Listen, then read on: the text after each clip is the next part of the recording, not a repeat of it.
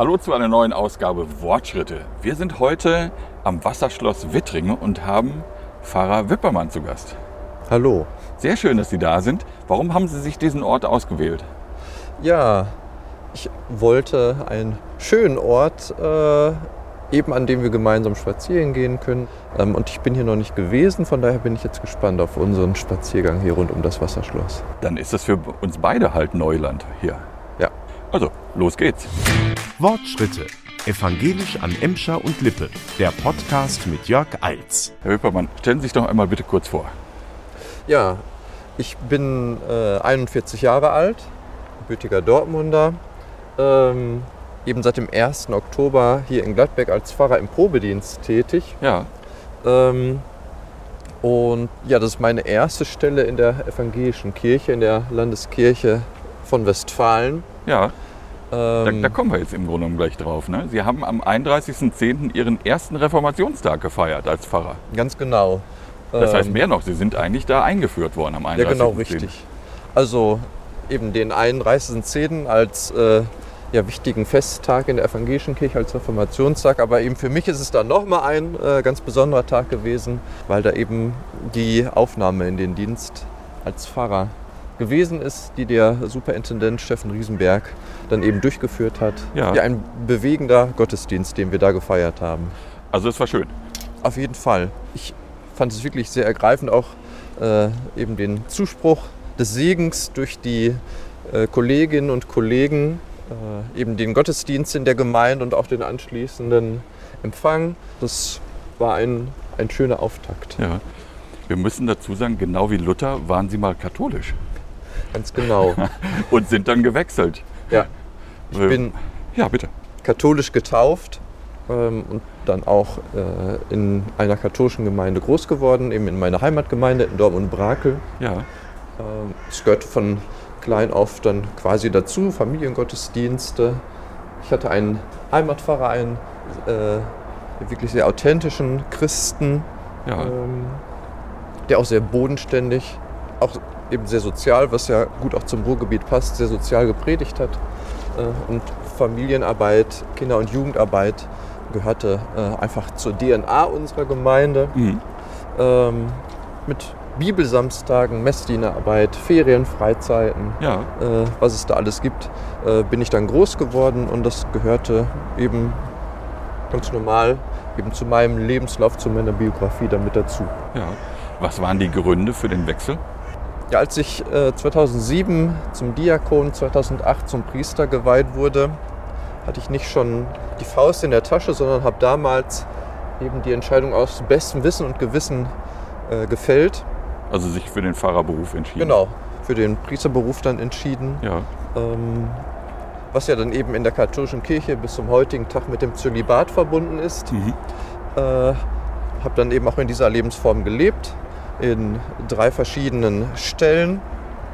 Und habe dann aber mehr und mehr gelebt, dass das nicht die Lebensform ist, äh, in der ich bis zum Ende meiner Tage bleiben möchte. ja. Ähm, und habe mich dann eben dazu entschieden, ja, eben diesen Beruf zu verlassen, weil er mir eben die Lebensform vorgibt und ich das nicht äh, so in dieser Kombination weiter fortführen wollte.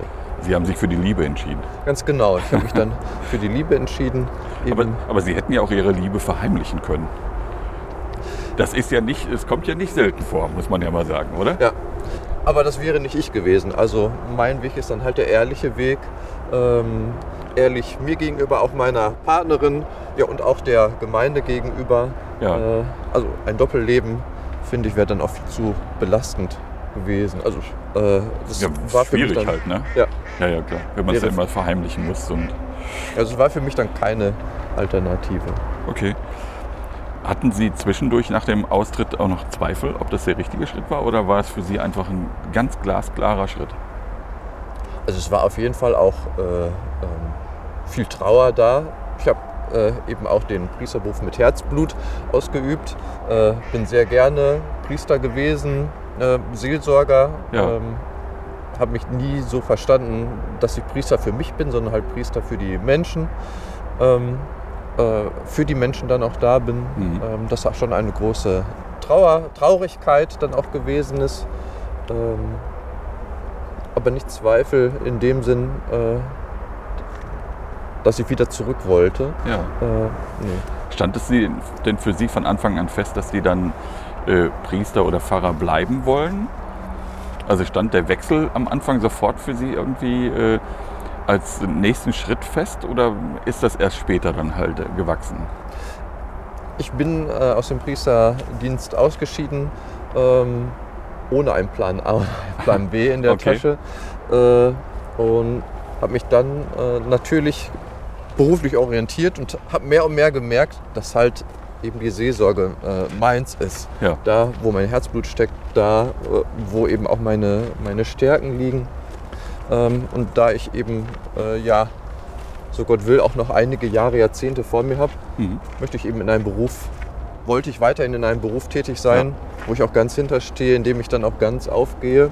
Ähm, und ist immer mehr der Wunsch in mir gewachsen und stärker geworden, äh, ja, Seelsorger weiterhin zu sein. Und dann daraus entstand dann halt, äh, ich sag mal, der Weg halt zur evangelischen Kirche. Ganz genau. Ähm, also dazu äh, muss man wissen, dass ich in meiner letzten Stelle äh, bei den Jugendverbänden gearbeitet habe. Ja. äh, in Paderborn. Ähm, und die Jugendverbände innerhalb der katholischen Kirche äh, doch sehr demokratisch äh, strukturiert sind, ähm, die also nicht so dem typisch katholischen Aufbau, hierarchischen Aufbau entsprechen, Ja. sondern dass auch da Demokratie und Mitbestimmung, Selbstbestimmung äh, äh, gelebt wird, da eben die, das evangelische Gemeindemodell ja sehr nahe liegt äh, und ich da mich nicht äh, gänzlich neu erfinden musste, Ja. sondern das, was ich in den letzten Jahren eben bei den Verbänden kennengelernt und gelebt habe, eben ja, jetzt in den evangelischen Gemeinden ähm, ja, weiterhin auch so leben kann äh, und das ja auch ja, wirklich auch authentisch finde, ein, eine gute Art und Weise eben ja auch Christ zu sein und christliche Gemeinde zu leben. Ja. Ich nehme mal an, dass die evangelische Kirche Sie mit Kusshand aufgenommen hat, oder?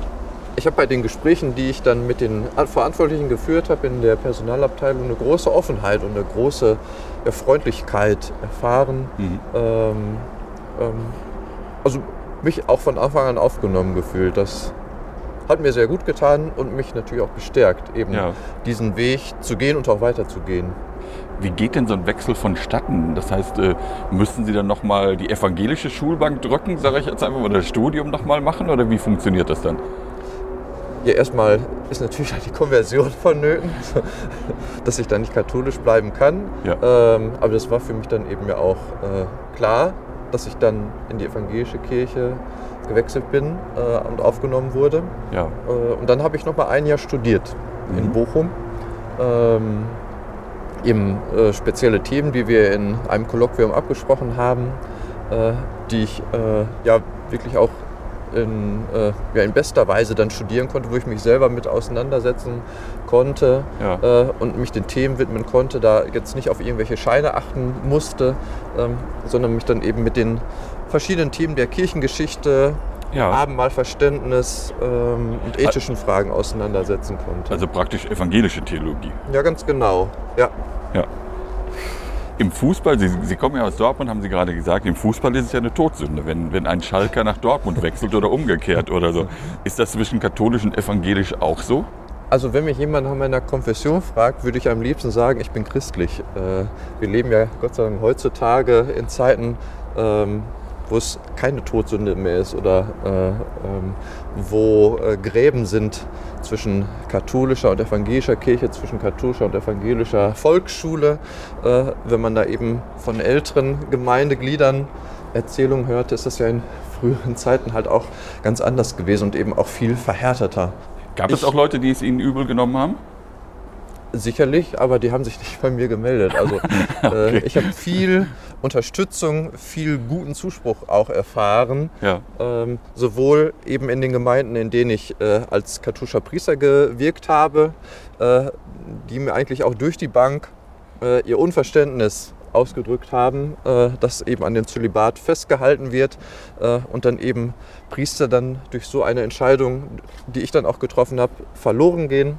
Hm. Ähm, als auch eben jetzt äh, in Gladbeck, dass es eben auch da die Gemeindeglieder nur Verständnis aufbringen können. Und also wenn man danach geht, äh, was quasi äh, beim Kirchenvolk Aufnahme findet, dann dürfte es halt den Zölibat in dieser Form nicht mehr geben. Das ist ja häufig eben in der Kirche so gewesen, dass man doch auch auf das Volk gehört hat. Ja. Äh, das, ist, äh, das ist aber auch eine spezielle deutsche Haltung im Grunde genommen. Das ist ja gerade in den südamerikanischen Ländern, äh, wird es dort anders gesehen. Ne?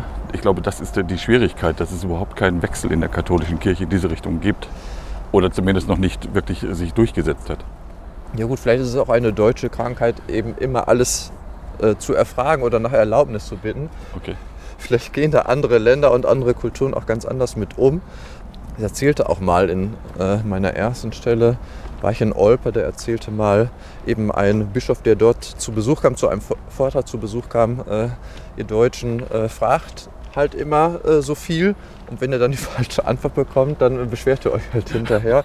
Äh, wir machen das ganz anders, wir machen halt erstmal.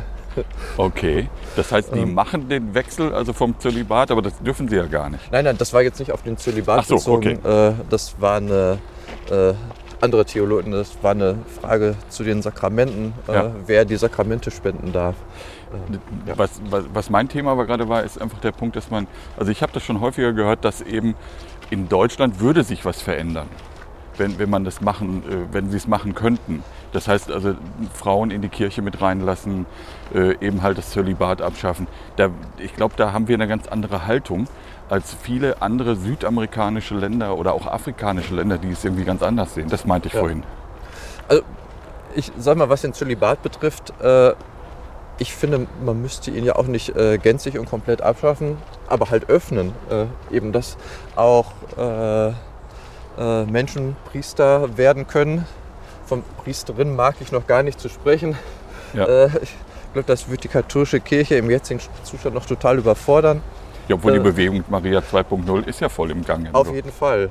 Aber ich sehe halt erstmal, was jetzt realistisch wäre für die katholische Kirche. Und da denke ich, müsste zuerst äh, jetzt ja, an den Zölibat ran mhm. äh, und eben den zu weiten, eben auch auf äh, verheiratete Priester. Also ja. Äh, wer in dieser Lebensform leben möchte, dem möchte ich sie ja auch nicht nehmen. Also dass der Zölibat bestehen bleiben kann, äh, aber äh, keine Fixierung dann darauf.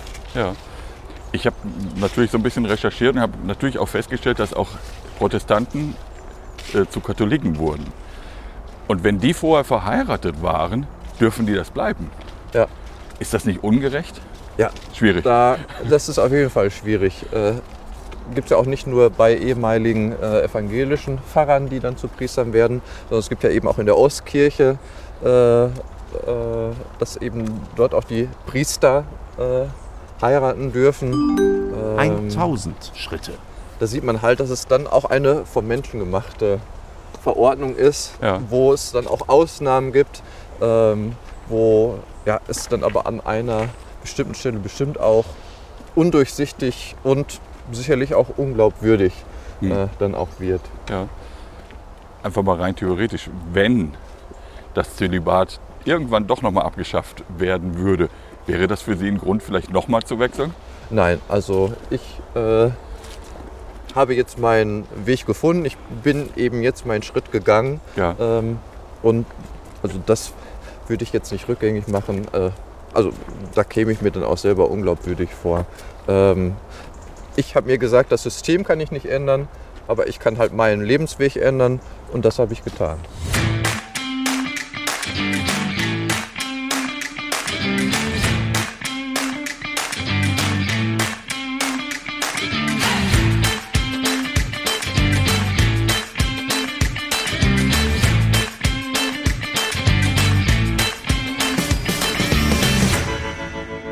Sie sind jetzt seit Oktober Pfarrer hier in Gladbeck.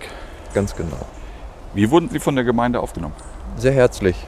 Ähm, ich erlebe wirklich eine ja, große Offenheit, große Freude auch, ähm, dass ich da bin. Wo sind Sie jetzt genau? Im äh, Bezirk Mitte. Ähm, also das heißt Christuskirche? Halt in, genau, an der Christuskirche in Gladbeck. Hatten jetzt eben ja auch einen äh, großen Wechsel. Zwei Kollegen sind gegangen, eine Kollegin ist verstorben. Ja. Ähm, sodass jetzt eben ein anderer Kollege, Pfarrer Grosser und ich jetzt im Bezirk Mitte tätig sind. Ja. Haben Sie schon den Podcast mit Pfarrer Grosser gehört? Wir haben nämlich einen Podcast über die, die Christuskirche gemacht. Äh, die Folge, muss ich ehrlicherweise sagen, habe ich noch nicht gehört. Okay, dann wird es aber Zeit. Das stimmt. Dann lernen Sie äh, A, die Christuskirche natürlich besser kennen, also wie dieser ganze Umbau entstanden ist etc. Ja. Und Sie lernen natürlich Gladbeck ein bisschen anders kennen. Und weil Sie vorhin gesagt haben, Sie sind zum ersten Mal hier in Wittringen, also am Wasserschloss Wittringen, habe ich ein kleines Gladbeck-Quiz für Sie vorbereitet. Oh je. Wir wollen mal testen, wie, wie weit Sie schon angekommen sind. Ich starte einfach mal. Ja. Welcher Gladbecker Pfarrer war zuletzt Superintendent des evangelischen Kirchenkreises Gladbeck-Bottrop-Dorsten? Das wird hoffentlich äh, der Pfarrer Dietmar Kudaska gewesen sein. Ja, nicht nur hoffentlich, der war es auf jeden Fall. Das fängt doch schon mal gut an. Ach Gott sei Dank. Wo findet der Feierabendmarkt statt? Der Feierabendmarkt. Ja, meine gut, das können Sie wahrscheinlich gar nicht wissen, weil Sie als Pfarrer ja wahrscheinlich nie Feierabend haben. Äh, so ist es. Und deswegen muss ich das jetzt einfach raten. Gerne. Der wird bestimmt am Rathaus stattfinden. Sehr gut. Ach, das haben Sie doch jetzt gewusst, oder? Nee, das habe ich nicht gewusst, aber ich wohne ja ganz in der Nähe, in Ja. der Hochstraße und deswegen äh, habe ich jetzt einfach mal gehofft. Ja. Ähm, Aber Feierabendmarkt, mischen Sie sich auch gerne unter Leute? auf jeden Fall. Also Und- wäre es ein Event so für Sie? Ja. Und stecken natürlich ja äh, noch ähm, Corona in den Knochen. Ja. Äh, haben uns ja irgendwie doch ziemlich entwöhnt, in Gemeinschaft zu sein und ähm, ja, lernen das quasi jetzt alles wieder neu. Doch, aber äh, wenn sowas stattfindet, dann auf jeden Fall. Ja. Wer ist denn Ella? Bisher kenne Das ich ist eine Stadtwerke. das- Sie sind nah dran. Also es hat was da mit den Stadtwerken zu tun. Ja, das ist ja die Ele. Vielleicht äh, ist das dann das Maskottchen der Stadtwerke. Es ist der neue grüne Stadtroller Ah. von der Ele. Ah ja. Mhm. Ja. Vielleicht benutzen Sie demnächst mal. Sind Sie so ein Scooter-Typ? Als Roller, also ich, ich laufe gerne, fahre auch gerne Fahrrad. Roller ist jetzt noch nicht so meine Spezialität. Ja. Ich bin aber dafür, dass ich da jetzt einen halben Punkt dann für bekomme. Natürlich, natürlich. Da gibt es jetzt einen halben Punkt für. Und wir verstol- voll- und wir ver ich versemmel es gerade. Und wir vervollständigen den Punkt natürlich, wenn Sie mir noch sagen, ähm, ob Sie schon mal Rikscha gefahren sind. Ähm, ich selber noch nicht. Ich bin allerdings mit meiner Lebensgefährtin schon mit äh, Pfarrer Kudaska unterwegs gewesen. Ah, Da durften die Kinder dann, äh, die Kinder meiner Lebensgefährtin den Platz nehmen in der äh. Also vielleicht noch mal einen halben. Na, natürlich. Gerade Sie, Sie wussten, worauf ich hinaus will, nämlich auf die Rikscha von Pfarrer Kodaska, Ja. der sie halt praktisch eingeführt hat, um eine Transportmöglichkeit äh, zu haben, um ältere Menschen halt, äh, ich sag mal, von A nach B zu bringen. Vielleicht mal ins Wahllokal oder was auch immer. Ja. Ja, toll. Da haben Sie also schon eine Begegnung gehabt. Ja. Super. Anderes Thema, welcher Kirchenmusiker, also welcher Kirchenmusiker in Gladbeck hat einen Eisenbahnführerschein? So viele gibt es ja nicht. Also äh, eben, da fällt mir halt zuerst unser äh, Kantor Michael Odey ein. Ja, Ähm, mehr braucht ihr noch gar nicht einfallen, weil er ist es nämlich eigentlich auch. Wie oft fahren Sie persönlich mit der Bahn? Ja, ich bin ein großer Fan von den öffentlichen Verkehrsmitteln und habe es sehr genossen, dass ich im letzten Jahr, wo ich ja studiert habe, auch äh, das Semesterticket hatte. Ja. Und das habe ich dann auch sehr eifrig genutzt. Jetzt habe ich es allerdings nicht mehr ähm, und setze da dann doch mehr auf das Auto. Okay, wir kommen zum musikalischen Teil. Mhm. Gut, wir waren ja gerade schon beim Kirchenmusiker. Und äh, wie heißt denn die Jugendband der Christuskirchengemeinde? Das müsste die Kanu-Crew sein. Die sagt mir jetzt nichts. Ich will ja jetzt nicht behaupten, dass, dass es sie nicht gibt, weil ich kenne sie jetzt nicht. Ich, ich habe in diesem Christuskirchen-Podcast, haben wir da auch schon ein bisschen drüber gesprochen. Ja, Aber den haben sie nicht ja gehört. das ist wirklich wichtig, dass ich den da mal höre. Ja. Es ist nämlich die Gruppe Undivided Heart, also ungeteiltes Herz. Äh, Spielen Sie auch ein Instrument? Vielleicht steigen Sie demnächst dort mit ein. Ich spiele gar kein Instrument. Ich bilde mir nur ein, singen zu können. Aber Sie bilden sich das ein. nein, ich glaube, Haben Sie schon was anderes gehört von anderen Leuten?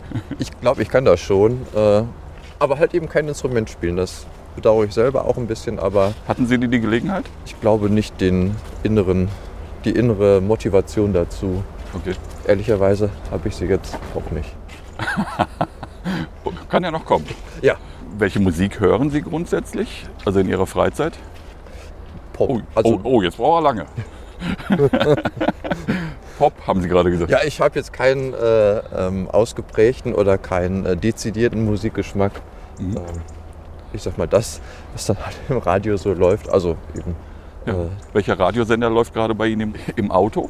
WDR 2. WDR 2. Sind Sie lange WDR 2-Hörer? Äh, ja, also ich höre auch gerne die äh, Lokalsender. Und die spielen ja meistens so Pop. Ja.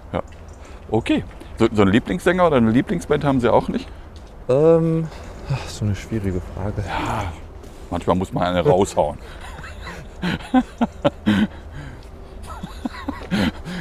Der Pfarrer Wippermann zuckt gerade mit den Schultern und ist völlig überfordert, glaube ich, gerade mit meiner Frage. Musik. Hm. Er singt gut, hat er gerade gesagt, aber scheinbar nicht unter der Dusche. Genau, also weiß ich nicht. Müsste ich jetzt wahrscheinlich erst tief in mich gehen. Ich frage zum Schluss nochmal. Ja, Okay. Woran erkennt man denn Gebäude der evangelischen Kirchengemeinde Gladbeck? ja, an unserem Logo, Ja. das dann Und das ist? ähm, so ein ja, Boot, gelbes, Pfarrer gelbes nennt. Boot. Ja, nee, es ist orange. Äh, und es, äh, laut Pfarrer Sebastian Ahmed ist es eine Kogge. Ah, ja, Ich hätte es eine Arche genannt, aber, aber gut. Was ist denn das? Das ist die letzte Frage. Sie sind gleich erlöst. Was ist das Problem mit den Farben des Gladbecker Stadtwappens? Ist das ein Problem, dass sie schwarz-gelb sind? Ja, für Sie wahrscheinlich nicht, oder? Eben. Für also, manche in Gladbeck schon. Von daher, ja. Ja, schön. Äh, dann- ne? Das haben Sie also schon mitbekommen. Schwarz-Gelb ist die, die, das Gladbecker Stadtwappen. Deswegen habe ich mich auch hier unbewusst, auch deswegen unbewusst dann schon wohlgefühlt, weil ich mich fast so fühle wie zu Hause. Sind Sie deswegen auch nach Gladbeck gekommen? Nein, haben das, sich extra dafür deswegen entschieden? das habe ich da nicht recherchiert. Ja. Sind Sie denn Fußballfan? Auf jeden Fall. Ähm, ja, als Dortmunder finde ich, ist die Frage dann ja irgendwie überflüssig. Da gibt es auch keine Konversion. Also Also Das- dieses Trikot werden Sie niemals nein, wechseln. nein, das Trikot wird nicht abgelegt.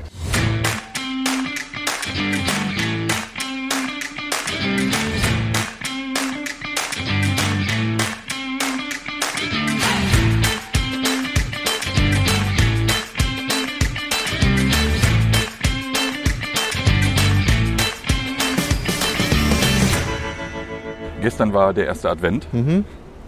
Freuen Sie sich schon auf die Weihnachtszeit?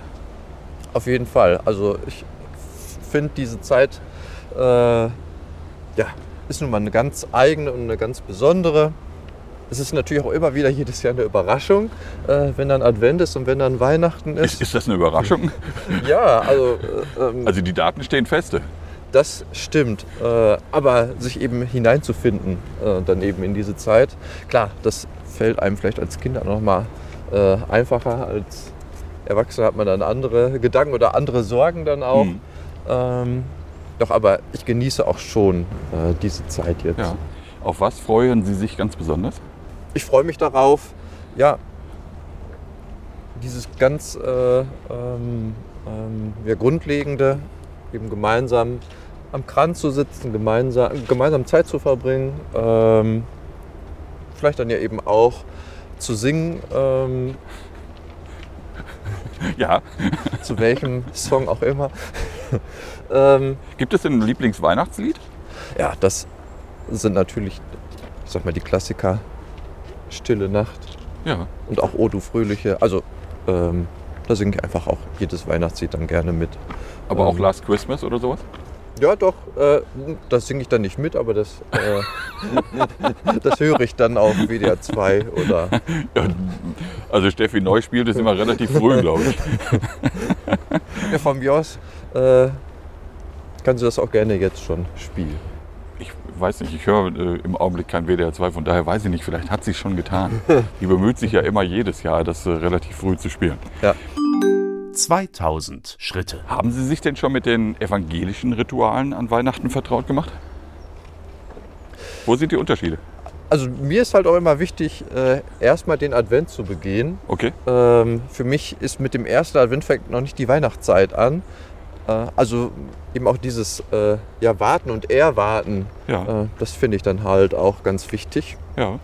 Von daher bin ich dann noch gar nicht jetzt beim Weihnachtsfest, habe mir auch noch nicht eingestimmt dann quasi auf das Weihnachtsfest, beziehungsweise äh, dann auch die Liturgie da vorbereitet. Ähm, da muss ich dann quasi noch ran an die Vorbereitung eben dieses Gottesdienstes. Also der Unterschied ist ja, glaube ich, wenn ich es richtig jetzt halt äh, mitbekommen habe, es gibt, in der katholischen Kirche eine Christmette, die findet in der Regel immer um Mitternacht statt. ja, Und bei uns spricht man, glaube ich, von einer Christvesper. ja, Die ist dann ja eher am frühen oder späten Nachmittag. Ja. Das ist so ein Unterschied, den ich. Ja. Äh, aber es gibt irgendwie noch einen, einen anderen Unterschied. Es gibt in der katholischen Kirche keinen zweiten Weihnachtstag. In dem Sinne. ähm, genau. Das ist dann eben das Fest vom ersten Märtyrer Stephanus, der dann, sag ich mal, liturgisch gefeiert wird. Mhm. Ähm, ja, aber in dem Sinne, also stimmt, also liturgisch stimmt das, äh, aber äh, ich sag mal, für, äh, für das normale Kirchenmitglied, das wird das dann halt auch äh, zweiten Weihnachtsfeiertag dann nennen. Das würde jetzt nicht sagen, wir feiern heute das Fest des heiligen Stephanus. Ähm, und also zumindest in der Christuskirche, um nochmal auf die Gottesdienste zurück- zurückzukommen, äh, haben wir quasi das äh, gleiche Angebot, wie ich es auch aus katholischen Gemeinden kenne. Da gibt es auch Krippenspiele am Nachmittag und tatsächlich auch äh, in, der, in der Nacht dann auch eine, eine Christmette, eine Christnacht. Also da gibt es dann eigentlich keine großen Unterschiede. Ja. Würden Sie sagen, Black is beautiful? Sie wissen, worauf ich anspiele. Black is beautiful. Ähm, Auf äh, den Talar. Ich habe letztens einen ökumenischen Gottesdienst mitbekommen und da war halt ein Landesbischof anwesend und der hatte ein wunderschönes rot-weißes Gewand an. Und dann sah unsere Superintendentin vom Evangelischen Kirchenkreis Recklinghausen natürlich so ein bisschen blass aus mit ihrem schwarzen Talar daneben. Das ist jetzt nicht böse gemeint, Frau Karpenstein. Es lag nur am Talar. Deswegen frage ich, ist Black beautiful oder würden Sie sich einfach wünschen, dass, dass die Evangelien halt oder die Protestanten halt auch mal ein bisschen mehr Farbe ins Spiel würden, bringen würden?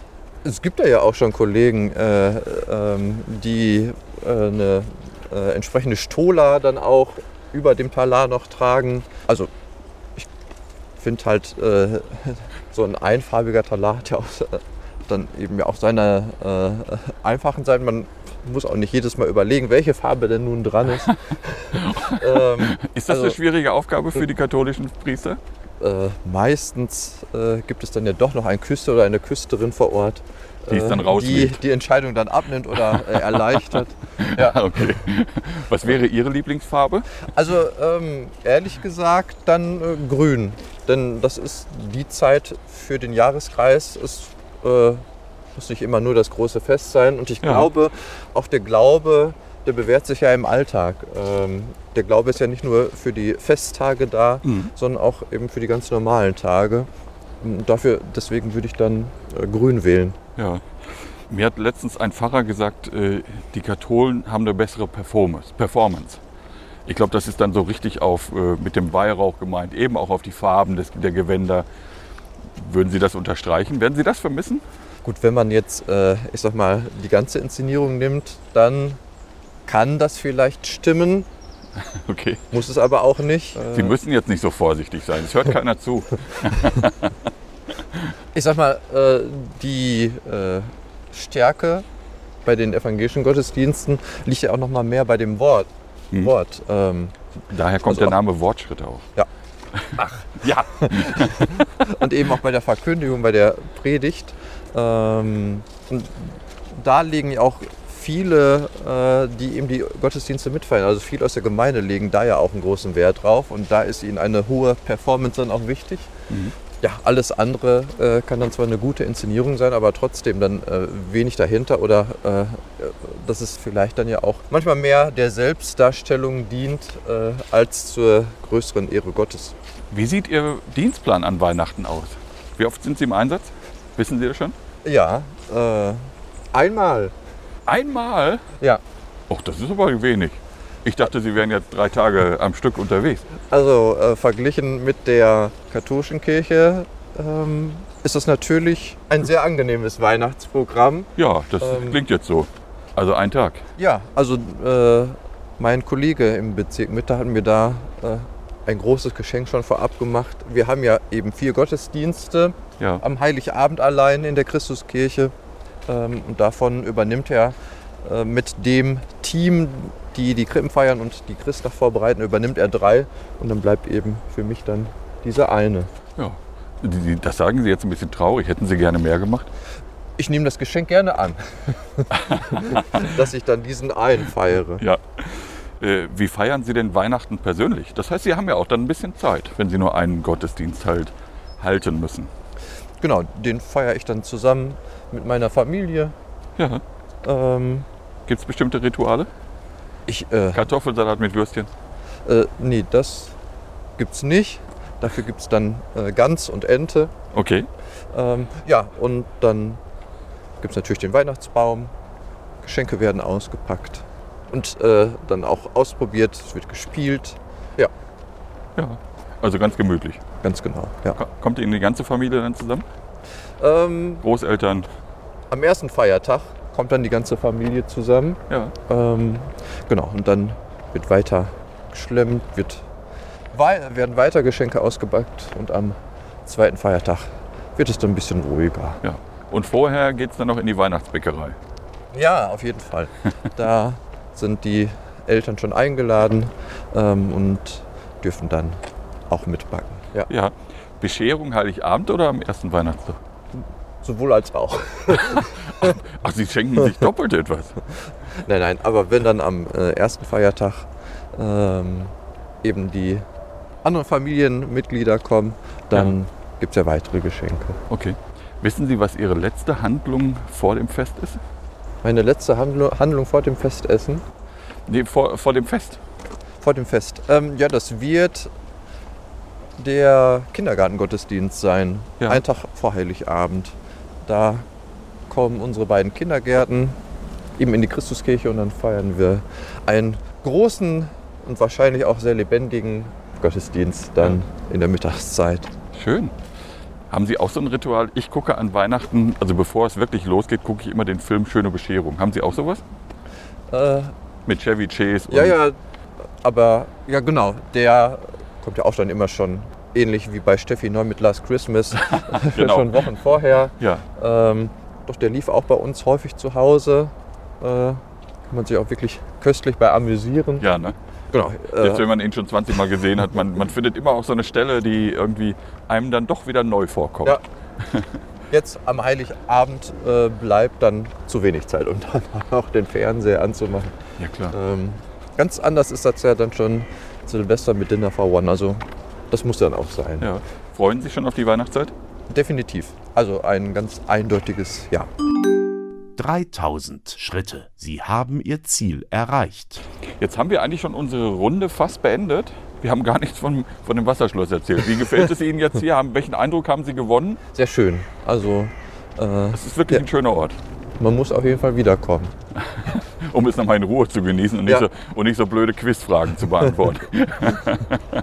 ich habe aber noch eine letzte Quizfrage, Herr Wippermann. Wer würde grundsätzlich immer einen Apfelbaum pflanzen? Ja, wenn Martin Luther das getan hat oder ihm zumindest nachgesagt wird und wir bei mir auch schon eine Parallele zu Luther äh, entdeckt haben, ähm, dann werde ich das wohl auch noch tun dürfen, einen Apfelbaum pflanzen. Genau so ist es. Und wenn morgen die Welt unterginge, würde ich heute noch einen Apfelbaum pflanzen. Ja. Dieses Zitat wird Martin Luther halt zugeschrieben. Die wichtigste Frage haben Sie auf jeden Fall richtig beantwortet. Das ist doch schon mal super. Ja. Kann ich mich jetzt in der Gemeinde auch sehen lassen. Definitiv. Sie haben sich nicht blamiert, sondern äh, ich glaube, Sie haben ganz viele Fragen richtig beantwortet. Also dafür, dass Sie ganz kurz da waren. Und es hat wirklich auch sehr viel Spaß gemacht, mit Ihnen diesen Weg zu gehen. Ich hoffe, wir haben alles gesagt. Hatten, haben Sie noch irgendwie etwas, wo Sie sagen, das hätte ich gerne noch gesagt? Habe ich was vergessen? Ähm, mir ist einfach wichtig äh, zu sagen, es gibt im Moment so viele Krisen, so viele Herausforderungen und ja halt auch äh, in der Kirche oder in den Kirchen äh, auch so viel Krisen und Herausforderungen und äh, so viele Menschen, die sich abwenden. Ich habe immer äh, gemeint als sehr positiv erfahren, bin auch sehr dankbar für und den Glauben als wirkliche Kraft und das, das würde ich halt einfach gerne ja, allen Menschen oder den Menschen, mit denen ich zusammen Gemeinde leben darf, würde ich das gerne sagen. Also vertraut wirklich dem Glauben, vertraut Gott, vertraut Jesus Christus äh, und entdeckt da wirklich ja, die Kraft, die da drin und in dem Glauben liegt. Vielen Dank.